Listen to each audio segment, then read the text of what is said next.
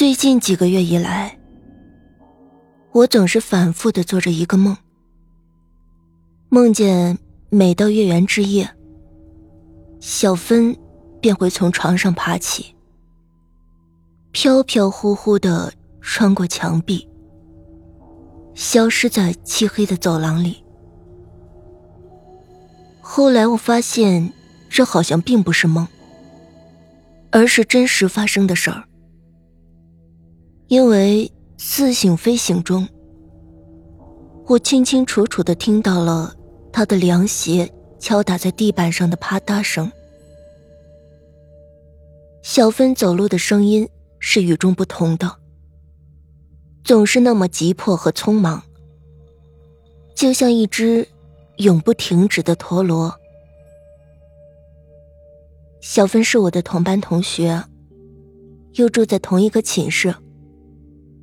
寝室的一个房间住了六个人，他跟我的关系还算是不错的。他是个出身贫寒的农村孩子，而考上这所大学实在不是件容易的事儿。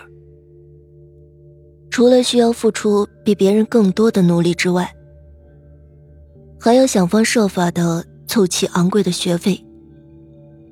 因此，当别人都泡在网吧里吃肯德基的时候，他却背着一块干粮、两块咸菜四处的奔走，忙着打工赚钱。而他的坚强和勤劳，正是我欣赏他的原因之一。可是，有什么工作需要他这么晚出去呢？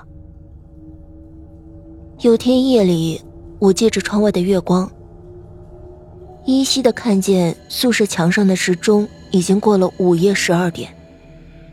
我脑子里突然跳出来一个突兀的想法：隔壁的米芝为了钱，傍上一个可以做他父亲的大款。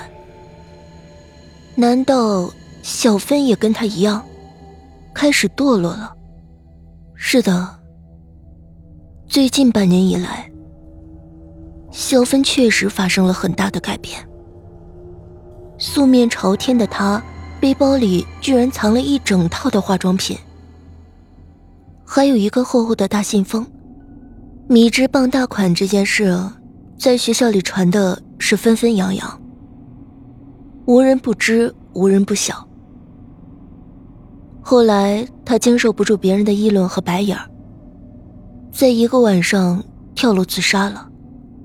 据说死的时候化了一脸的浓妆，只是再厚的粉底也遮盖不住七窍流血的脸。想到这里，我不免的为小芬而担心。我觉得我有责任及时的敲响警钟，让他悬崖勒马。又是一个月圆之夜，我再次听见小芬醒来。挎上那只黑色的包出了门，我赶紧起来，蹑手蹑脚的跟在了后面。她穿着一件白色的连衣裙，步履匆匆，就像赶着投胎的鬼魂。我的头皮一阵的发麻。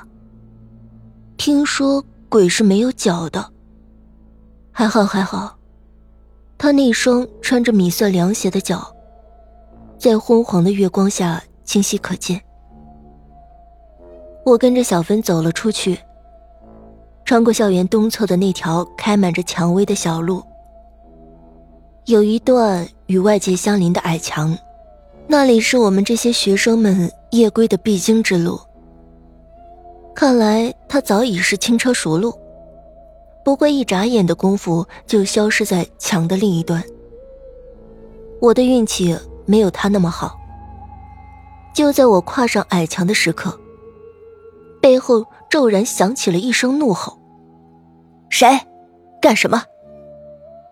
学校洞察秋毫，早就在这里安排了人彻夜值守。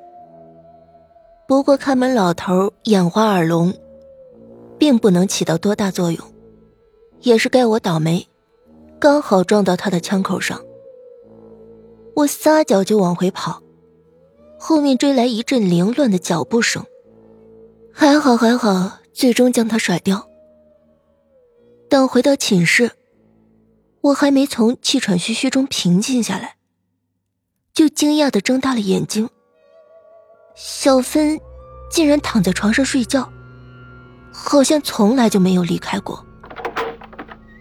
我的震惊无法形容。难道说一切只是我的幻觉？小芬的床正对着我，我听得见她均匀的呼吸。淡淡的月光下，她脸色恬静，嘴角微微的翘起。似乎带着一个得意的笑容，我有一种冲动，想要叫他叫醒，问个明白。但是此时已是下半夜一点多了，惊扰了别人反倒不好。于是我按捺心中的好奇，在辗转反侧中迷迷糊糊的睡去。似梦非梦中，我仿佛看见有一个人从外面进来。白色的连衣裙，米色的凉鞋，黑色的挎包，分明就是小芬。她径直走到床前，躺了下去。然后我看见两个小芬慢慢的重合在一起，合二为一，我晕了过去。第二天早上被人摇醒，我睁眼一看。只见小芬张着满是鲜血的嘴，正对着我诡异的笑。鬼呀！我失声尖叫起来。叫什么呀？我不过是刷牙刷出了血。他说道：“还不快起来，上课就要晚了。”我开始有些责怪自己胡思乱想，也许，也许是因为最近就要考试的缘故，精神压力太大。而导致出现了幻觉吧。我的目光落在那只黑色的挎包上。我依稀记得昨晚回到寝室的时候，并不见这只包的踪影。后来在那个回来的小芬身上，我又发现了它。我从床上跳了起来。是的，这个挎包证明了昨晚的一切都不是幻觉，而是有两个小分。当一个在睡觉的时候，另一个就会出去，然后在天亮之前，他们两个就会合二为一。这难道就是传说中的灵魂出窍吗？那么他的灵魂那么晚出去，又是为了什么呢？我决定再跟踪他一次，把事情弄个清楚。